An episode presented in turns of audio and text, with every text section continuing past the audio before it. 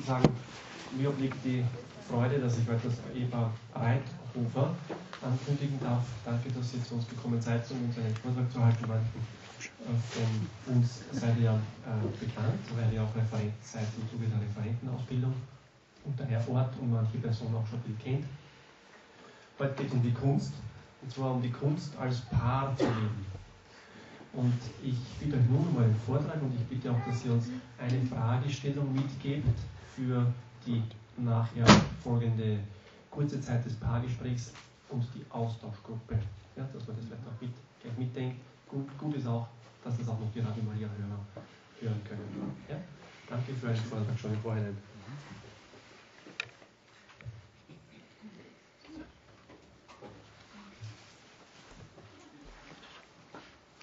Dankeschön auch von unserer Seite für die Einladung. Wir dürfen uns ganz kurz auch noch ein bisschen näher vorstellen. Wir sind das Ehepaar Rosita und Robert Reithofer, kommen aus Neudörfel. Das ist nicht sehr weit von Wiener Neustadt weg, schon im Burgenland gelegen, nur über die Leiter rübergerutscht, ein paar hundert Meter, kommen aus dem Burgenland. Wir sind jetzt seit 32 Jahren verheiratet, haben vier Kinder zwischen 20 und 30, also alle erwachsen, zwei Enkelkinder mit vier Jahren und acht Monaten in etwa, ja, das weiß meine Frau immer besser als ich. Und ja, meine Frau ist im Haushalt tätig, ich bin Polizistin in der Neustadt. Und wenn es noch von Interesse ist, wir sind 51 und 55 Jahre alt. Das war das Wichtigste von uns über uns. Und das steigen wir ein in die Materie. Ja. Also wie, wie gesagt, wir reden über Kunst, allerdings über ganz besondere Kunst. Wie lebt, kann man als Paar zusammen leben? Was macht das aus? Und da stellt sich die Frage, gibt es Kriterien dafür? Gibt es irgendwas, wo, wo man das messen kann, was Ehen haltbarer macht? Was wir dafür tun können? Und in Amerika gibt es dazu Studien. In Amerika wird zu allen werden zu allen solchen Studien gemacht.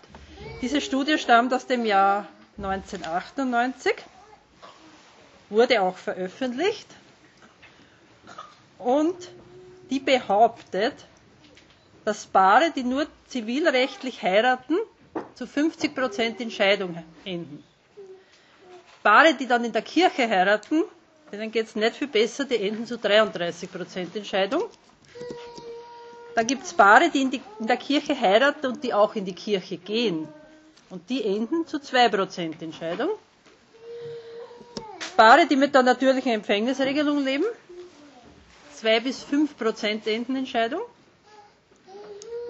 Und dann gibt es eine ganz besondere Gruppe, Paare, die in der Kirche heiraten, die in die Kirche gehen und die gemeinsam beten. Und da ist es nur mehr eines von über 1000 Paaren, das in Scheidung endet. Und ich schreibe das jetzt auf, weil die Zahl ist so schön, dass es steht was. Das sind eines von 1429 Frauen. Also unter einem Promille sind wir da. Und wenn man das an die Leute bringen könnte, das weitergeben könnte, dann würden wir uns viel Geld in der Gesellschaft ersparen für Therapien, für Einrichtungen, die Scheidungskinder betreuen. Für alles Mögliche würde sich Geld sparen lassen. Aber es liegt an uns. Das heißt, als christliche Eheleute aus dem Sakrament heraus sind wir berufen, diese Nachricht weiterzugeben. Allen Mitmenschen zuzurufen, so laut wir nur können. Und wenn wir uns die Umfragen der renommierten Meinungsforschungsinstitute in Österreich der letzten Jahre anschauen, dann kommt immer wieder bei der Frage nach dem Wunsch nach einem gelungenen Eheleben, nach einem gelungenen Familienleben, nach einer gelungenen Partnerschaft ein Prozentsatz heraus, wo die Bevölkerung oder die Befragten antworten mit 90 Prozent und darüber. Also die Sehnsucht der Menschen nach gelungenen Beziehungen ist riesengroß. Trotz aller negativen Meldungen, die wir auch vernehmen müssen, wie viele Paare auseinandergehen, wie viele Beziehungen zerbrechen und nicht halten. Aber die Grundsehnsucht der Menschen dass Ihre Beziehung gelingen möge, ist extrem hoch. Nur das Know-how, wie kann das funktionieren? Wie gelingt es uns, diese Beziehung auch über die Jahre zu retten? Das ist ein bisschen verloren gegangen in unserer Zeit. Stellt sich noch die Frage, dürfen wir jetzt wirklich sagen, das ist Kunst, als Paar zu leben?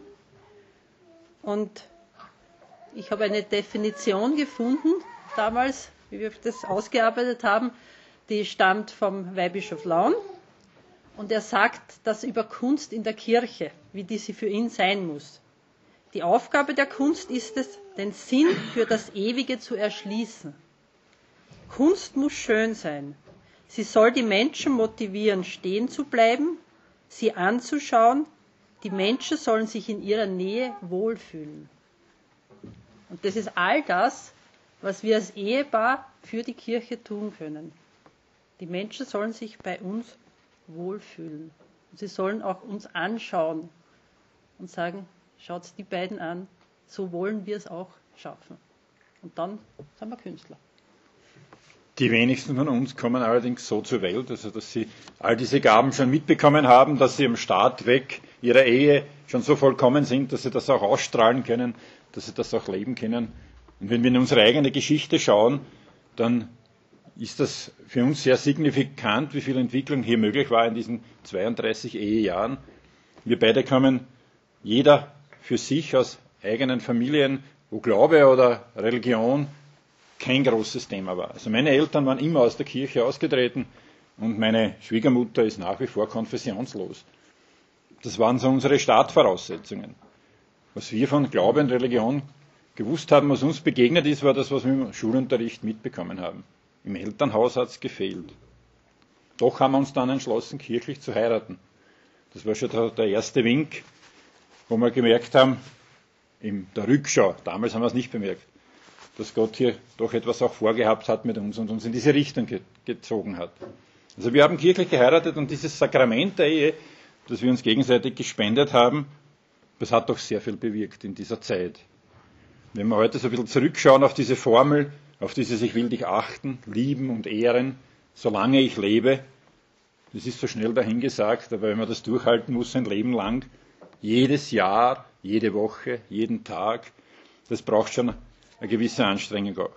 Aber dieses Gefühl der Sicherheit und der Geborgenheit durch die Zusage des Partners, dass er mich bedingungslos und so wie ich bin annimmt, das gibt einfach eine große Sicherheit und ein, ein gutes Gefühl. Ich bin angenommen durch meinen Partner, so wie ich bin. Ich muss mich nicht großartig ändern. Mit all meinen positiven Eigenschaften und Fähigkeiten, mit meinen Talenten, mit meinen schönen Seiten, mit, meinen, mit meinem Charme, mit meinem Witz, mit meinem Geist, aber natürlich auch mit meinen dunklen Seiten, mit meinen Ecken und Kanten, die doch auch jeder hat. Und im Gegenzug hat sich mein Partner mir unwiderruflich geschenkt. Es zahlt sich aus, diesen Gedanken einmal durchzudenken und ihn immer wieder durchzudenken. Ein Priester hat uns einmal erklärt, was das Besondere am Ehesakrament ist. Er sagt, das ist ein Risikosakrament. Risiko nicht für uns, sondern Gott geht ein enormes Risiko mit uns Menschen ein. Bei den meisten Sakramenten ist es so, dass Gott seine Gnadenvermittlung an Materie bindet. Also bei der Taufe ans Wasser, bei der Eucharistie an Wein und Brot oder bei der Krankensalbung an ein Öl. Und diese harmlose Materie kann sich nicht dagegen wehren, dass sie von Gott benützt wird. Nur bei zwei Sakramenten, bei der Priesterweihe und bei der Ehe, bindet Gott diese Gnadenvermittlung direkt an einen Menschen. Das heißt dann, ich bin Sakrament für dich, du bist Sakrament für mich. Und er muss sich ganz einfach darauf verlassen, dass wir diese Gnade auch wirklich weitergeben, dass wir Gnade fließen lassen. Und das ist das große Risiko, das er eingeht mit uns. Wenn einer von uns beiden oder auch manchmal beide sagen, also das interessiert mich überhaupt nicht und ich will das nicht, dann fließt keine Gnade. Und Gott hat unter Anführungszeichen keine Chance. Er hätte natürlich jede Chance, wenn er es haben möchte. Aber Gott hat so viel Respekt vor unserem freien Willen, dass er dort, wo Menschen ihn ablehnen, ganz einfach weggeht. Aber wir nehmen bei diesem sakramentalen Verbinden Gott als Dritten in diesen Bund mit hinein. Weil wir als Menschen, wenn wir das tatsächlich alleine machen müssten, und uns das zutrauen müssen, dass wir das schaffen, ein Leben lang so zueinander zu stehen, das wäre sehr überheblich und das wäre im letzten Fall auf jeden Fall eine Überforderung. Wenn niemand von uns kann wissen, wenn er vor dem Traualtar steht und verspricht, äh, den anderen bedingungslos und so wie er ist anzunehmen und das sein Leben lang auch durchzuhalten, ihn zu lieben, zu achten und zu ehren, dass er das nach 40, 50 Jahren ebenfalls noch so bejahen kann. Denn niemand weiß von uns, was passiert in diesen vielen Jahren, was uns für Schwierigkeiten begegnen werden, welche Hürden wir gemeinsam überwinden werden müssen. Und dann kommt diese Zusage schon manchmal ein bisschen ins Wanken. Und darum nehmen wir Gott als Dritten in diesen Bund mit hinein. Und das sind die ganz normalen Dinge noch gar nicht bedacht, die jedem Paar passieren. Wir werden älter, werden vielleicht nicht mehr, mehr ganz so attraktiv sein, werden gebrechlicher. Der eine oder andere wird einmal was furchtbar Unanständiges tun oder was Peinliches. Wir haben schon zu allem Ja gesagt, egal was kommen wird. Und darum eben Gottes Dritten in diesen Bund mit hinein. Wir kommen zu der mathematisch nicht mehr richtigen Formel, nicht ganz richtigen Formel, das Eins und Eins plötzlich um ein Vielfaches mehr ist als zwei. So wir erhalten eine Kraft, die sich im Gegensatz zu unseren Kräften nicht verbraucht und die wir zu jeder Tages- und Nachtzeit nützen können. Christus hat uns versprochen, ich bleibe bei euch bis ans Ende der Zeit. Darauf können wir uns verlassen, denn Gott ist treu. Auch wenn das uns nicht immer gelingt. Wir nehmen es uns immer wieder vor, auch genauso treu zu sein, nur wir als Menschen schaffen es nicht. Aber diese Kraft, die müssen wir nützen.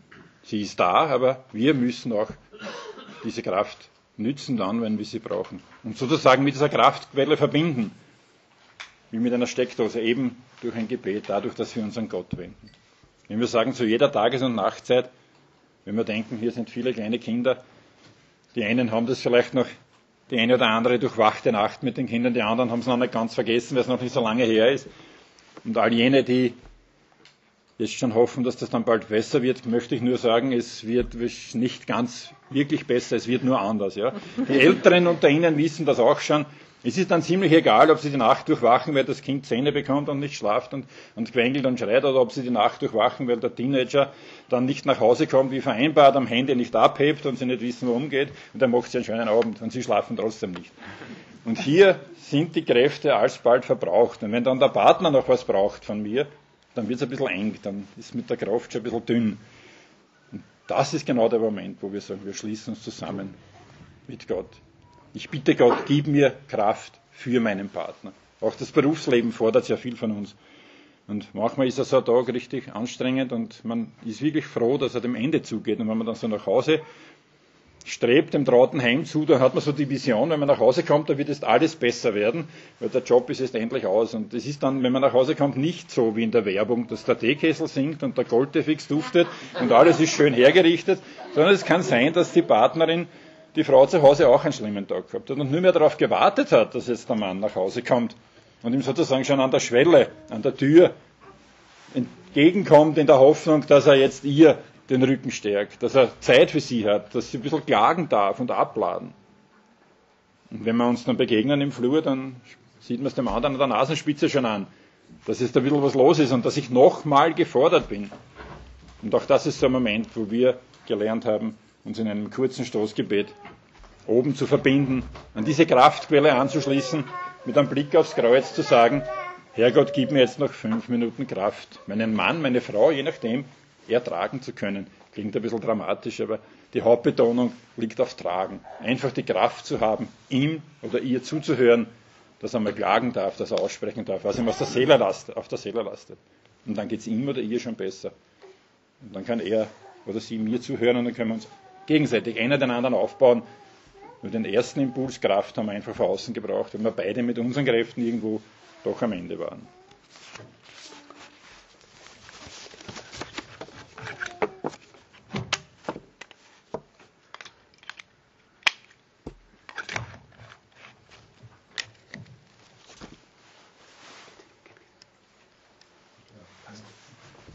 Also Sakrament. Entschuldigung. Die ist wirklich leer.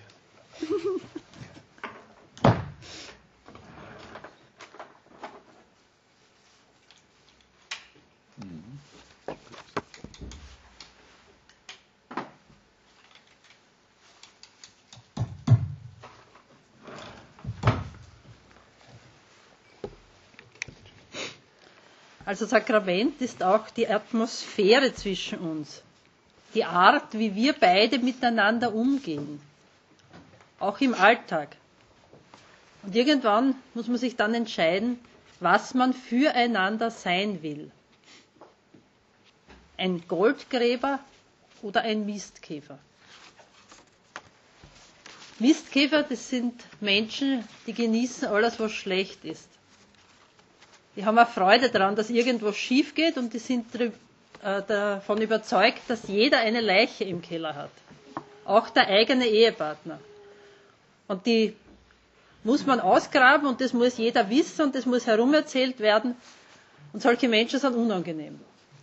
Wenn jemand so ein richtig bekannter Mistkäfer ist, dann versucht man ihm auszuweichen. Weil der erzählt etwas über mich, aber nie etwas Gutes. Hast schon gehört. Hm, so. ja. Das berühmte Tratschen. Das ist immer was, Schlechter, was Schlechtes wissen vom anderen. Und die Atmosphäre, wenn irgendwo so ein Mensch dabei ist, die wird immer schlechter dadurch. Man versucht ihm auszuweichen, aus dem Weg zu gehen, nichts von äh, mir zu erzählen. Man ist nicht offen. Und wenn in der Ehe einer von uns beiden ein richtiger Mistkäfer ist, dann wird die Atmosphäre zwischen uns schlechter. Immer schlechter. Also wollen wir versuchen, Goldgräber zu werden. Menschen, die davon überzeugt sind, dass in jedem etwas Gutes steckt und dass es sich auszahlt, danach zu graben. Die wissen, dass das anstrengend wird. Gold ist selten, deshalb sehr wertvoll. Aber nicht umsonst sind unsere Eheringe aus Gold. Wir wissen, dass es sich auszahlt, dem anderen dadurch Selbstwertgefühl zu geben, Selbstvertrauen, sich etwas zuzutrauen. Ich stehe zu dir. Der kann seinerseits auch zum Goldgräber werden. Ja, wir haben auch gelernt in diesen Jahren, unsere Ehe als Berufung zu sehen. Gott hat uns gerufen in den heiligen Stand der Ehe. Und wir haben auch versucht, so all unsere Fähigkeiten, unsere Talente, unsere Erfahrungen, unsere positiven Eigenschaften, unsere Kraft, unsere Zeit und nicht zuletzt unsere Liebe in diese Ehe und Familie zu investieren und sie an die Spitze all unserer Bemühungen zu stellen.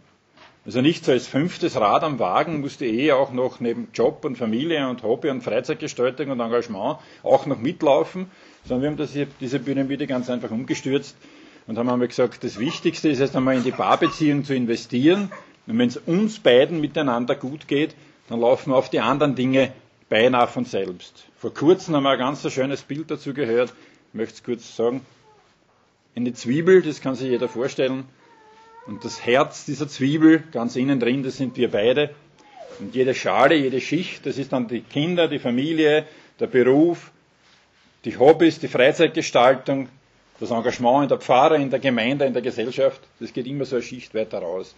Aber der Kern, das Herz innen drin, das sind wir. Und dort investieren wir auch das Ganze hinein. Das hält alles zusammen. Also wir sehen einander groß wir trauen einander etwas zu. Und vor allem, wir stehen füreinander ein. Und dieses Füreinander einstehen, das gilt besonders dann, wenn der Partner nicht dabei ist. Wenn Sie einmal reinhören in so Gruppen, wo Frauen unter sich sind und miteinander tratschen, oder wo Männer beisammen sind und miteinander reden, wie da über das jeweils andere Geschlecht geredet wird, das ist Rassismus pur. Da fängt einer mit irgendwas aus seiner Beziehung an, irgendwas rennt nicht so richtig und alle stimmen ein. Und jeden fällt was ein und jeder glaubt, er muss den anderen übertrumpfen.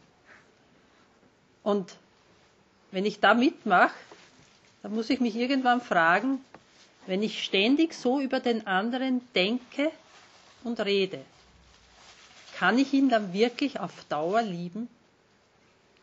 Also das hat was mit Seelenhygiene zu tun.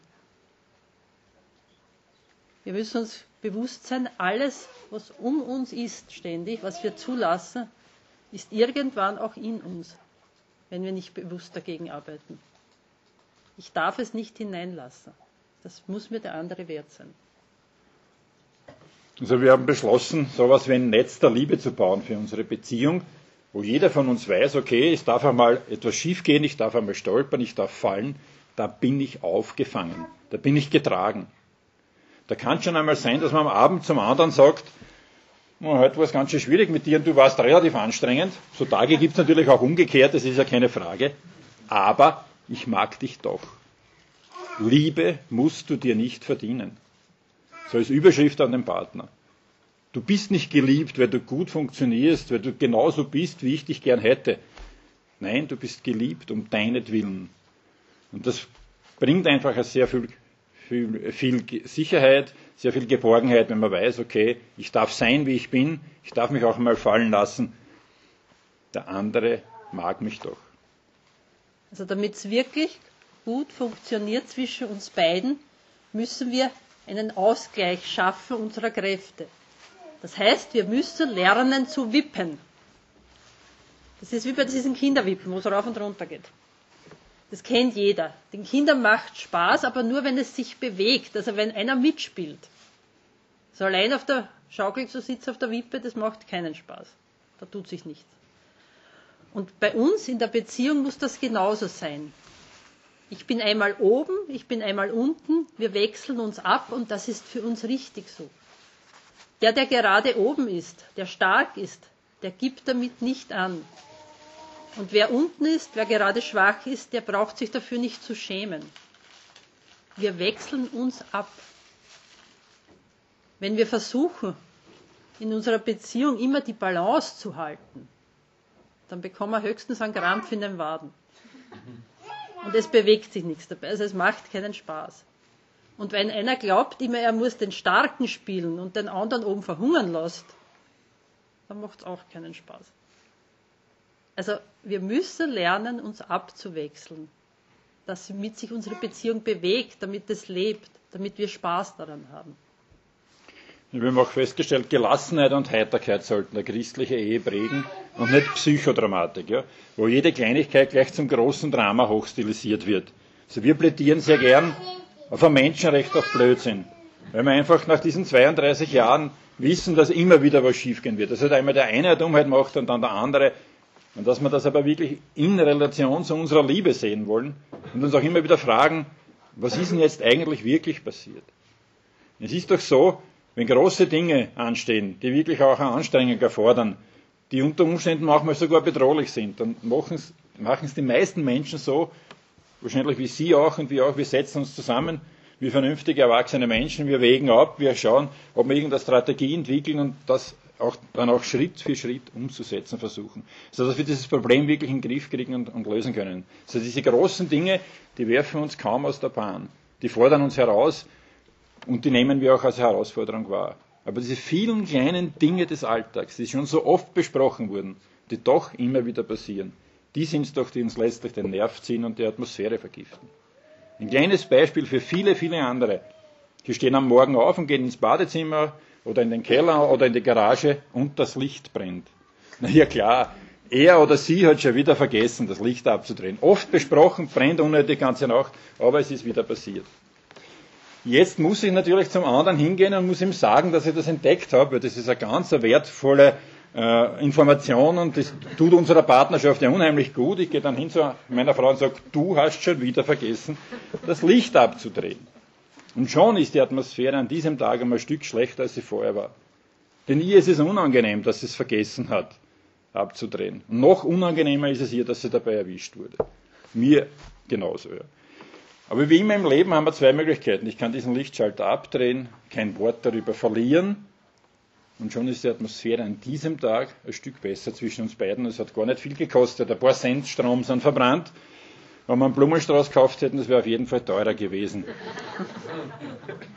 Wir wollen schon versuchen, alles an unserem Partner zu sehen und zu entdecken. Aber wir wollen auch versuchen, manches mit einem Lächeln zu übersehen. Diese Unvollkommenheiten, diese Fehler, das ist kein Fehler im System. Diese Fehler sind Teil des Systems. Wir dabei lernen, den anderen mehr zu lieben. Und so können wir uns auch aneinander emporranken. Zu Gott, in der Liebe und im Glauben. So werden wir zu einem richtigen Team. Auch als Ehepaar müssen wir lernen, zusammenzuarbeiten. Leider gibt es für Ehen keine Gebrauchsanweisungen, die man bei der Hochzeit gleich mitbekommt, wo ganz genau steht, wie das zu managen ist. Die müssen wir uns erarbeiten. Also wir müssen lernen, wirklich zusammen zu arbeiten. Echte Teamarbeit, wo jeder seine Stärken einbringt, wo Schwächen getragen werden. Das mit dem Team ist nicht ein neuer Begriff, auch wenn es jetzt sehr beliebt ist in den Firmen. Team, das Wort kommt aus dem Altenglischen und heißt so viel wie Gespann. Und wir sind als Eheteam ein Gespann. Das einzige Team, das von Gott geheiligt ist. Ja, und wenn wir jetzt ein bisschen mit einem profaneren Bild unser Eheteam anschauen, dann hat meine Frau zu mir gesagt, dann äh, kann ich sagen, dass meine Frau meine Herzdame ist. Und sie hat mir gesagt, ich sei ihr Herzkönig. So sind wir beide ein Eheteam, auch unterschiedlich und gegensätzlich, so wie es wir beide auch sind. Und auch in diesem Spiel haben diese Karten unterschiedliche Wertigkeiten. Und gemeinsam haben diese beiden Karten einen Wert von sieben. Wenn sie aber als Team, als Paar auftreten, dann haben sie einen Wert von 20. Und wenn die beiden noch eine gute Atmosphäre zu Hause haben und sagen können, bei uns daheim ist Herztrumpf, dann haben sie schon einen Wert von 40. Und so können wir durch einfache Dinge auch unsere Kraft und unsere Möglichkeiten steigern und unsere Wertigkeit. Wenn wir jetzt noch das Sakrament dazu nehmen, die höchste Karte des Spiels, die unschlagbare, dann haben wir ein wunderschönes Blatt in der Hand, aus dem man sehr viel machen kann. Aber leider kann man damit auch verlieren, das sehen wir, wenn wir heute in die Gesellschaft blicken. Die guten Kartenspieler wissen es ohne dies, dass man auch mit dieser Karte, wenn man vorherlich zudreht und sich nicht mehr anstrengt, auch verlieren kann, wenn man zu wenig drauf bekommt. Dann endet man bei 65, für all die, die sich auskennen. Und so soll es uns nicht gehen. Also trotz dieser guten Startvoraussetzungen, die wir haben, sind wir aufgefordert, mit Kreativität und Engagement aus diesen guten Karten noch etwas zu machen. Wir haben sehr gute Voraussetzungen, aber wir müssen auch unseren Beitrag leisten und uns nicht nur darauf verlassen. Also wir müssen uns anstrengen, jeden Tag aufs Neue, um wirklich ein Team zu bleiben. Und eines der wichtigsten Dinge für ein Eheteam ist das Gespräch. Und so ein regelmäßiges Gespräch für uns als Ehepartner, das ist so etwas wie, wie eine Insel, in dem Ganzen, was rundherum ist. In dem Meer und in den Stürmen eine Insel. Für uns beide. Da haben wir einen Fixpunkt, wo wir immer zusammenkommen. Allerdings nur, wenn dieses Gespräch auch wirklich regelmäßig passiert. Wenn wir regelmäßig zusammenkommen und uns Zeit füreinander nehmen. Also unser Gespräch ist so etwas wie unser Rendezvous. Ich schenke dir Zeit. Zeit, die nur dir gehört und die kann dann unsere Ehe wirklich lebendig erhalten. Wenn wir eine Querverbindung schaffen vom Gespräch zum Sport, also im Sport spricht man von einer Trainingseinheit pro Woche lediglich von Erhaltungstraining. Das heißt, da ist kein Formaufbau möglich. Wenn man einmal in der Woche eine Trainingseinheit einlegt, dann kann man eine gewisse Form über einen gewissen Zeitraum aufrechterhalten. Muss heute einschränken in einem gewissen Alter. Ich kann es nicht mehr. Also wenn man jünger ist, geht das vielleicht leichter. Und ich denke, so ähnlich ist es mit dem Gespräch. Wenn wir einmal pro Woche schaffen, uns Zeit füreinander zu nehmen, um wirklich miteinander ins Gespräch zu kommen, dann können wir uns diese Gesprächsfähigkeit auch über die Jahrzehnte erhalten. Das ist nämlich nicht so einfach, wie man das glaubt. Und dann kommt noch hinzu, dass wir als Mann und Frau total verschieden sind. Und vor allem in der Kommunikation und wo es darum geht, unsere Gefühle zu äußern, geht die Schere ja so auseinander. Also da tun sich die Frauen weitaus leichter als wir. Da muss man ein großes Kompliment in die Richtung der Frauen machen. Die verbalen Fähigkeiten sind einfach bei den Frauen besser ausgeprägt. Es gibt auch dazu Studien. Und da hat eine Studie davon festgestellt, dass Frauen mit ihrer Umwelt über den Tag hinweg mit nonverbalen und verbalen Signalen rund 21.000 davon mit ihrer Umwelt in Kommunikation treten, während wir Männer mit 7.000 auskommen. So, das ist doch schon einmal ein großer Unterschied. Und wenn Sie sich jetzt die Familiensituation vorstellen, wie wir sie hier auch im Saal oft sehr stark vorfinden, die Frau, Die Mutter ist zu Hause mit einem kleinen Kind, der Vater ist im Erwerb, ist in der Arbeit. Die Mutter hat 21.000 Signale zur Verfügung und mit dem Kleinkind zu Hause kann sie nicht wirklich viel abarbeiten über den Tag hinweg. Der Mann ist vielleicht im Job, hat eine Teambesprechung, muss einen Kunden vielleicht von einem Produkt überzeugen, muss halt sehr viel reden. Ne? Glaubt aber mit 7000 auszukommen. Und jetzt wird es dann schon langsam Abend und die Frau freut sich, dass jetzt endlich jemand nach Hause kommt, mit dem sie reden kann, weil sie hat dann noch so viel über von diesen 21.000 Signalen. Und der Mann kommt von der Arbeit nach Hause und so mit dem Gefühl, jetzt brauche ich endlich nicht mehr reden. Jetzt habe ich da viermal so viel geredet, meine 7000 sind auch voll ausgebraucht, die Batterien sind fast leer. Und jetzt prallen wirklich zwei Welten aufeinander, zwei Erwartungshaltungen. Die Frau wird feststellen, der Mann kommt nach Hause, sie wird ihm an der Schwelle in der Regel überfallen und wird ihm fragen, was es draußen in der Welt Neues gibt und was er alles erlebt hat und wird feststellen müssen, sie muss ihm jedes Wort sozusagen aus der Nase rausziehen, weil da kommt nicht wirklich was ist, muss ich sagen, einmal der Appell an die Männer. Also wir können unsere verbalen Fähigkeiten auch ein bisschen verbessern. Also wir können uns nicht darauf zurückziehen und sagen, 21.000 hat einmal eine Studie irgendwo ergeben, also 7.000 und das ist, das ist unser Limit, sondern wir können diesen Pegel auch heben. Und für die Frauen vielleicht so ein kleiner Tipp, lassen Sie Ihren Mann wirklich zu Hause ankommen. Also geben Sie ihm so 10 Minuten, Viertelstunde Zeit, vielleicht einen Kaffee zu trinken, die Tageszeitung durchzublättern und fragen Sie ihn dann, was er erlebt hat und was es draußen so Neues gibt in der Welt. Und Sie werden merken, er ist dann wieder gesprächiger. Aber wir brauchen einfach das auch so ein bisschen so runterzufahren. Ja. Und für die Männer, wenn es wirklich ganz turbulent war in der Firma und sie den Kopf noch so voll haben und nicht wirklich über alles reden wollen, wenn sie zum Beispiel mit öffentlichen Verkehrsmitteln fahren, steigen sie Station früh aus und gehen ein letztes Stück zu Fuß. Ja. Da kann man auch ein bisschen das abbauen, ein bisschen runterfahren. Das hilft sehr dann auch wieder mit der Familie in Kontakt zu treten. Diese Kontaktaufnahme ist nämlich sehr wichtig. Und um ein Paar zu bleiben, ist es auch wichtig, das Schöne am anderen zu sehen, das Positive wirklich hervorzuheben. Eine, ein Sprichwort sagt, die Ehe ist eine gute Gelegenheit, sich an die guten Eigenschaften des Partners zu gewöhnen. Und diese Gefahr ist sehr groß. Das Gute wird selbstverständlich und übrig bleibt das, was einem stört. Und es ist deshalb sehr wichtig, das Gute, das Positive jeden Tag neu in den Blick zu nehmen, uns täglich neu zu entscheiden für den, für den wir uns schon einmal entschieden haben. Und ihm das auch zu sagen, dass ich das Positive sehe. Das Negative, das sehen wir immer und das sagen wir auch leicht, aber das Positive bewusst zu sagen, dann kann es beim anderen auch wirklich spürbar wachsen. Wir dürfen natürlich nicht zu hohe Erwartungshaltungen haben an den Partner, an die Gespräche, die wir miteinander führen.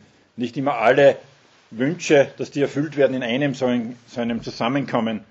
Oder dass ich immer die Erwartung habe, dass der Partner alles wunderbar sieht, alles gleich entdeckt und bemerkt und mir auch sagt. Wir müssen auch so etwas wie ein Klima des Wohlwollens schaffen, wo einfach von Haus aus klar ist, dass wir einander nichts Böses wollen. Auch wenn es einmal passiert, dass man vielleicht unaufmerksam ist, dass man vielleicht nicht ganz so, so konzentriert ist auf den Partner, mal was überhört, vielleicht nicht, nicht bemerkt. Aber das Klima des Wohlwollens, das muss einfach herrschen in unserer Beziehung. Dass man sagen kann, so zur Partnerin, du bist eine der schönsten Erfindungen Gottes oder dich hat der liebe Gott ganz gut hingekriegt. Oder wie es Ben Stiller in dem Film Glauben ist alles in Richtung seiner Freundin sagt, Gott wollte angeben, als er dich geschaffen hat. Und wenn wir so miteinander umgehen, denke ich, dann ist es auch möglich, dass man mal so kleine Unaufmerksamkeiten auch einmal verzeiht, weil man von der Grundstimmung weiß, der andere will mir wohl und nichts Böses. Also wir müssen uns einfach Möglichkeiten suchen, um im Gespräch zu bleiben. Es gibt viele Dinge, wo man miteinander reden kann, auch im, in einem stressigen Alltag. Jeder hat heute fast ein Handy eingesteckt und es ist etwas, was mich persönlich sehr stört. Also ich mag das Ding überhaupt nicht. Aber wenn es es schon gibt, dann kann man es auch benutzen, um die Ehe lebendig zu erhalten. Also wenn es irgendwas untertags gibt, das man dem anderen sagen möchte, einen Moment, den man mit dem anderen teilen möchte, und es ist möglich vom Beruf her, dann rufen Sie an. Es brauchen nur ein paar Sekunden zu sein, aber es sind ein paar Sekunden an Nähe, die sonst verloren gehen. Und am Abend ist das Ganze nicht mehr so frisch. Da war schon so vieles dazwischen, viele Aufgaben, vieles in unserem Alltag, das wesentlich lauter schreit. Und dann sagen wir es vielleicht gar nicht mehr, weil wir es gar nicht mehr wissen. Und es ist ein Moment an Beziehung verloren gegangen, der nicht mehr zu wiederholen ist.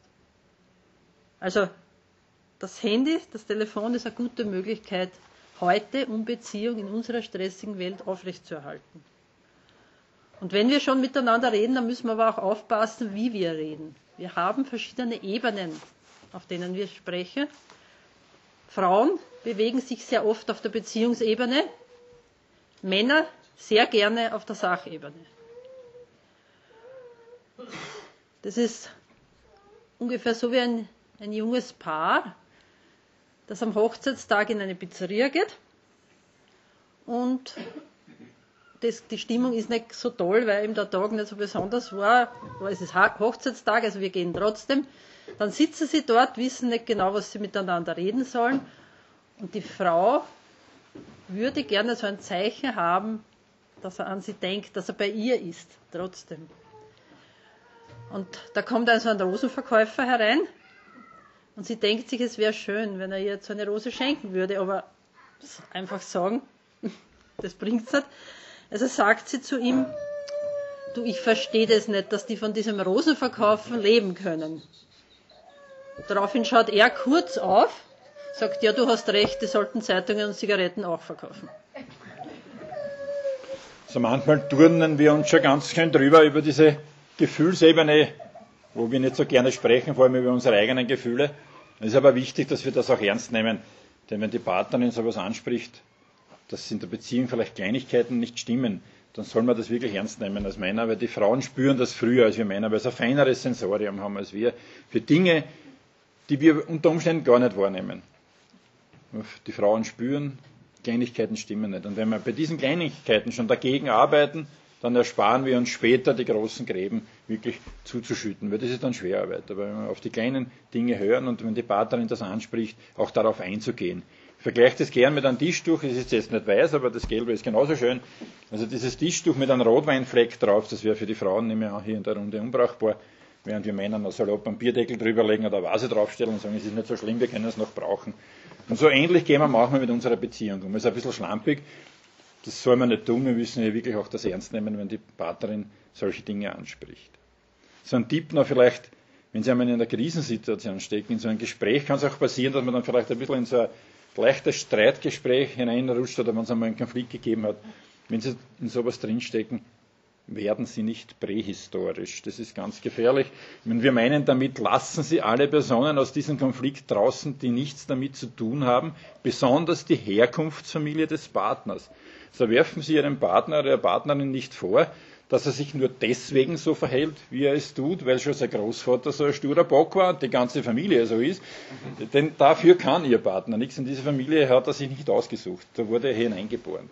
Also wenn Sie hier Zeugen fürs Verhalten des Partners in seiner Familie suchen, dann tut das diesem Konflikt oder diesem Streitgespräch nicht gut. Also das ist ja so eine, so eine Sache, die man meiden sollte hier die Herkunftsfamilie hier mit einzubeziehen und diesen Konflikt mit hineinzuholen.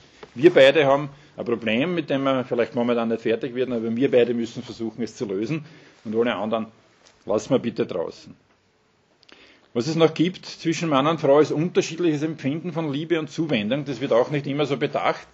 Aber es ist einfach so, dass wir Männer sehr oft im Geist, sage die Pferde vor dem Wagen spannen und auf geht's Richtung Westen in irgendein Abenteuer von dem unsere verständnisvollen Frauen natürlich wissen, dass es nicht so heiß gegessen wie gekocht wird. Aber es ist einfach schön, wenn so eine Vision, so ein Projekt im Kopf reift, wenn man das der Partnerin mitteilt, wenn sie das ein Stück weit mitträgt und unterstützt.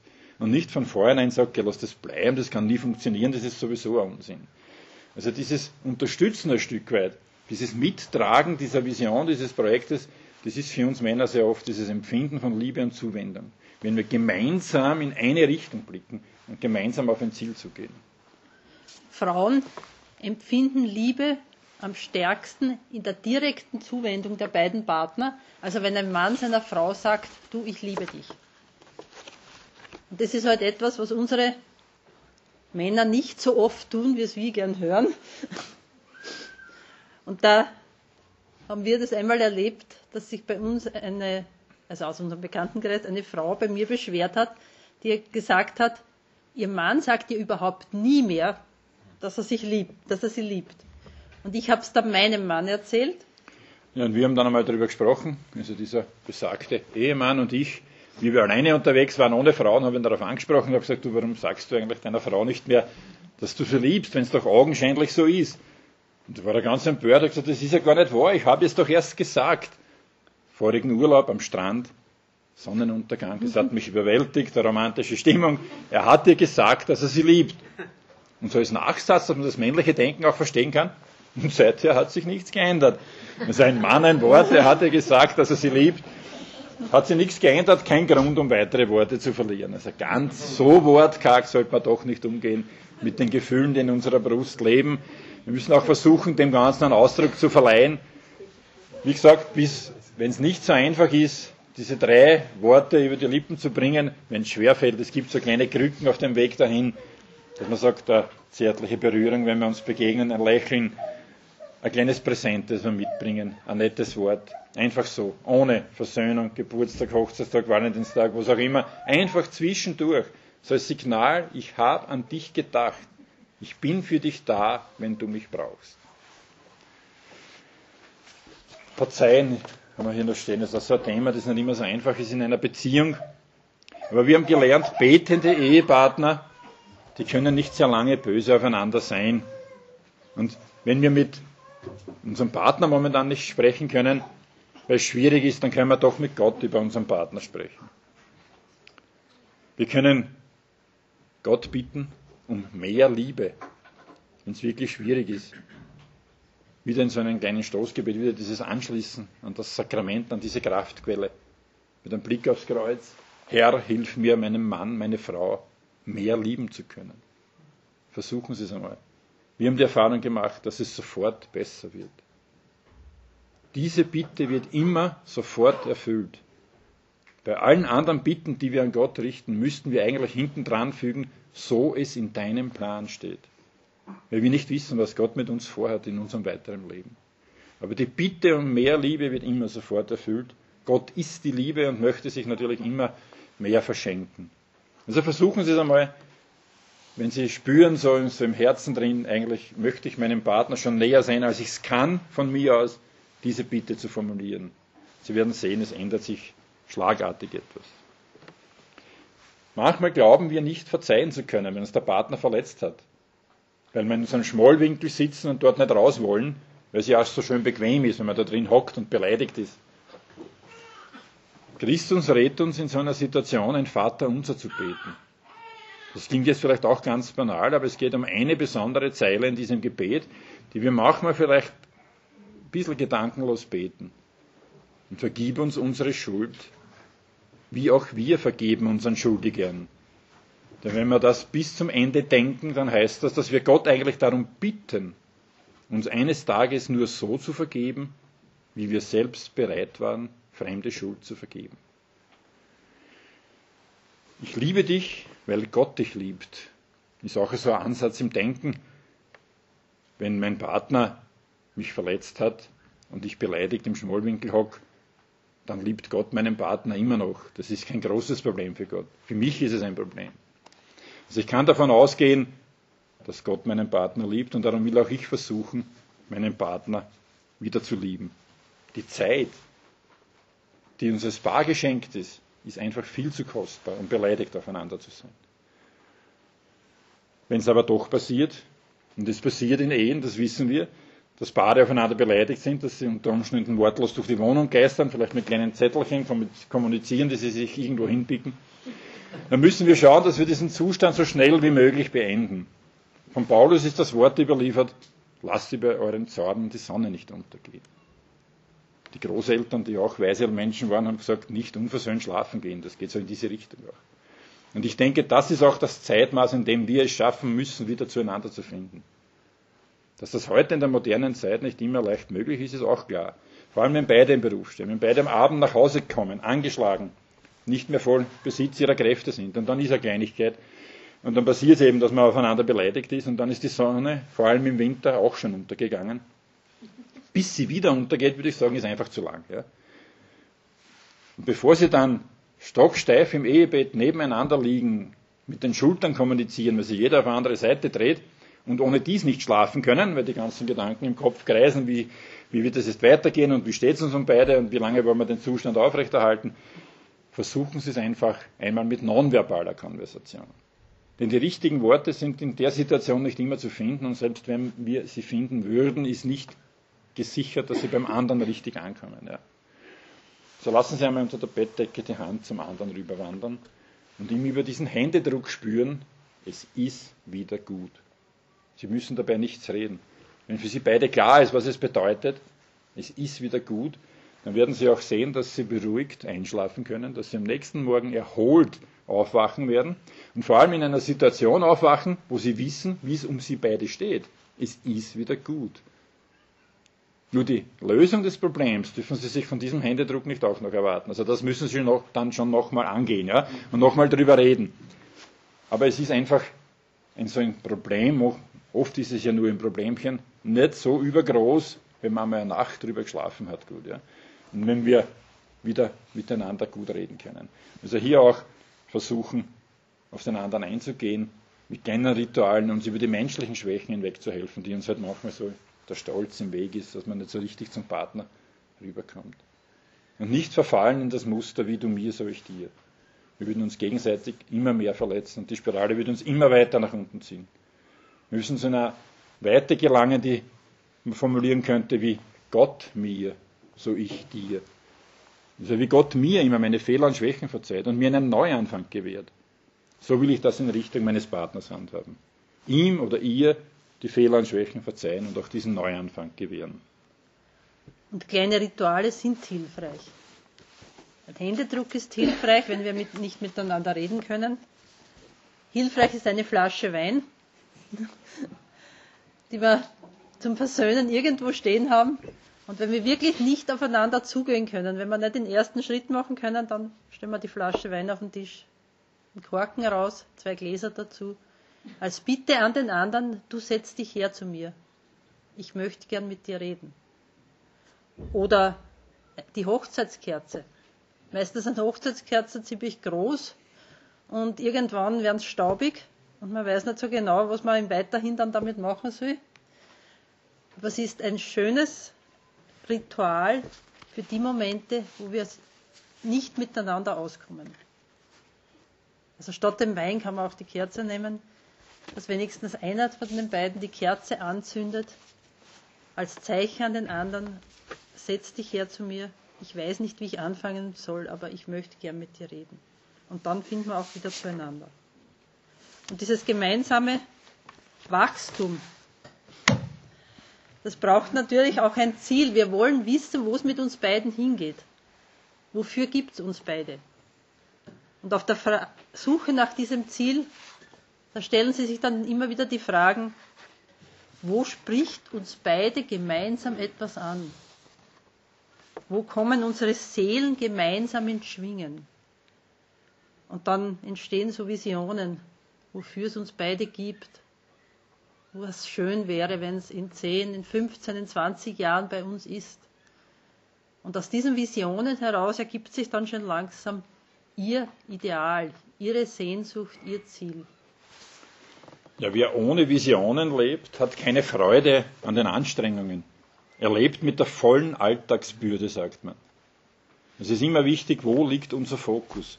Wenn wir es vergleichen mit einem Bergsteiger, wenn der Bergsteiger den Gipfel zustrebt und sein Blick liegt nur darauf, dass der Rucksack schwer ist und dass er drückt und dass die Socken drücken und dass er am Rücken schwitzt und dass die Schuhe zu eng sind und dass der, der Weg so beschwerlich ist und die Sonne so auf ihn runterbrennt und er durstig ist und das Getränk ist ihm ausgegangen, dann wird er keine Freude an diesem Erklimmen dieses Berges haben. Und er wird wahrscheinlich irgendwann aufgeben und zurückgehen.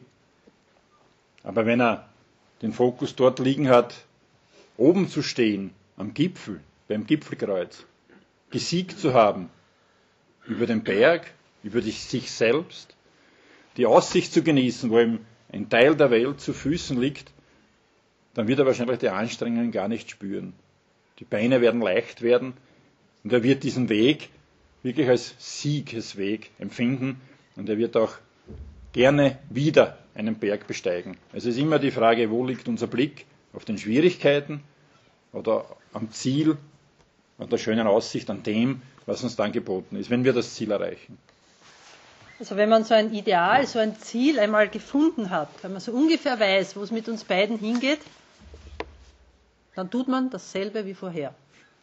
Denn die Arbeit ist dieselbe und sie muss auch getan werden. Der Alltag bleibt der gleiche. Aber man tut es dann anders. Weil es auf einmal einen Sinn ergibt, wofür man es tut. Im Buddhismus sagt man, vor der Erleuchtung trägst du Wasser und hackst Holz. Und nach der Erleuchtung trägst du Wasser und hackst Holz. Nur man tut es anders. Weil uns die Sehnsucht nach unserem Bild, nach unserem Ziel antreibt, weiterzugehen. Die Sehnsucht nach diesem Ideal, das Gott sich für uns beide ausgedacht hat. Und das ist dann eine starke und fruchtbringende Pflanze. Und Gott will uns bei all dem helfen. Aber wir müssen es zulassen. Gott reicht uns seine Hand. Und das glauben wir ganz fest, weil es uns passiert ist, ohne dass wir darum gebeten hätten oder auch nur daran gedacht hätten, dass es uns passieren könnte. Und es liegt dann an uns, diese Hand zu ergreifen und mit ihr durchs Leben zu gehen. Und auf einmal war dann Glaube sehr viel mehr als nur ein System aus Geboten und Dogmen. Es war ein Gefühl der Sicherheit und der Geborgenheit. Und eines haben wir beide nach dieser Entscheidung ganz sicher gewusst. Egal, was auch immer noch passieren mag, gemeinsam mit ihm kann uns beiden nichts mehr passieren. Und wenn wir das Glück hat, dieses Ideal, dieses Ziel auch einmal an einem Bild, an einem richtigen Bild festmachen zu können, dann hält man es fest. Denn immer dann, wenn es uns nicht so gut miteinander geht, dann ist das, dieses Bild das, woran wir uns anhalten können. Wir beide haben einmal eine kurze Erzählung gehört und wir haben beide unabhängig voneinander gewusst in dem Moment, genau das ist es. So stellen wir uns unsere Ehe vor. So wollen wir werden. In dieser Geschichte geht es um den Bau des Kölner Domes. Da sind äh, Steinmetze gesessen und haben Steine behauen. Und ein Mann ist vorbeigegangen und hat zu einem gesagt, was tust du da? Und der hat gesagt, na, ich behaue Steine. Dann hat auch einen zweiten gefragt, was machst du da? Und der hat gesagt, ich verdiene Geld für meine Familie. Und dann hat auch einen dritten gefragt, was tust du da? Und der hat gesagt, ich baue am Dom. Und genau das wollen wir beide für unsere Ehe. Wir wollen, dass unsere Ehe groß und stark wird. Wahrscheinlich werden wir nie fertig werden. So eine große Kirche, das ist über Generationen gebaut worden. Aber wir wollen weiterbauen und es schaffen, dass wir anderen Kirchen Asyl geben können. Das ist unsere, unser Ziel, das ist unsere Aufgabe. Und wenn wir beide gerade nicht so gut miteinander auskommen, dann steht über allem das eine. Wir beide bauen am Dom. Dankeschön.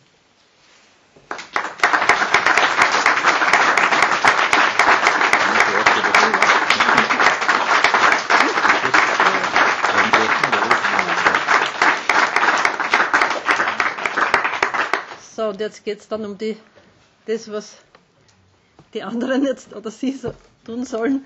Äh, wir haben sehr viel gesprochen vom Mistkäfer oder vom Goldgräber. Was wollen wir sein?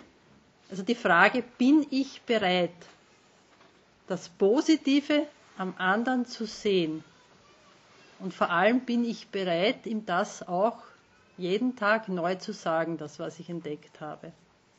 Also ganz bewusst den Blick aufs Positive richten und dem anderen dann auch sagen, dem, sich dem anderen zuwenden. Und wir sagen immer, wenn Ihnen ganz spontan, also wir haben keine Schwierigkeiten, dass uns spontan negative Dinge einfallen. Alles, was du nicht machst oder das, was ich dir schon hundertmal gesagt habe und es funktioniert trotzdem nicht. Wenn uns ganz spontan drei Dinge einfallen, sind wir gut. Wenn uns ganz spontan fünf Dinge einfallen, dann sind wir sehr gut.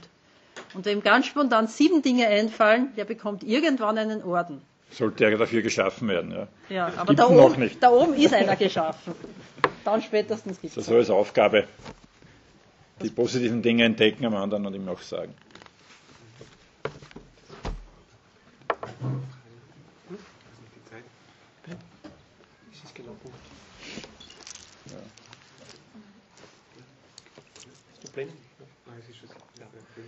Danke für den wunderbaren Vortrag. Hat wirklich sehr, sehr, sehr ermutigt und da wirklich neu nach Gold zu schürfen, gerade am Ehepartner. Ähm, das ist in meinem Fall ja ganz, ganz einfach. Ähm, das ist ja eine Goldgrube. Ich hoffe, euch ist es auch so toll. Jedenfalls war es eine Goldgrube, äh, euer Vortrag. Und das, da nehmen wir uns ganz sicher da wirklich für alle vieles mit. Gerade auch jetzt für den Austausch und für die Zeit zu zweit jetzt. Äh, der Robert schaut her, der hat noch was vor. Ja. Das ist kein Gespräch sein, aber das ist eine Tonnenreise zu Hause im Keller. Na, wir müssen dann immer austrinken. Zwei Herzen so in Einklang, wie wir es hier erlebt haben, haben wir gedacht, das war schon prophetisch, wie, wie wir das besorgt haben. Also, ihr seid ganz unterschiedlich und doch ja, schlagt sie wirklich zusammen. Also ganz herzliches Dankeschön für euer Kommen und euer Danke auch. hier Sprechen. Danke.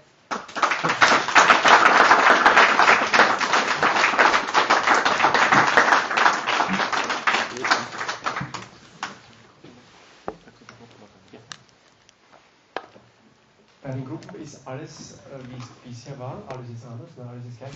Nämlich, ähm,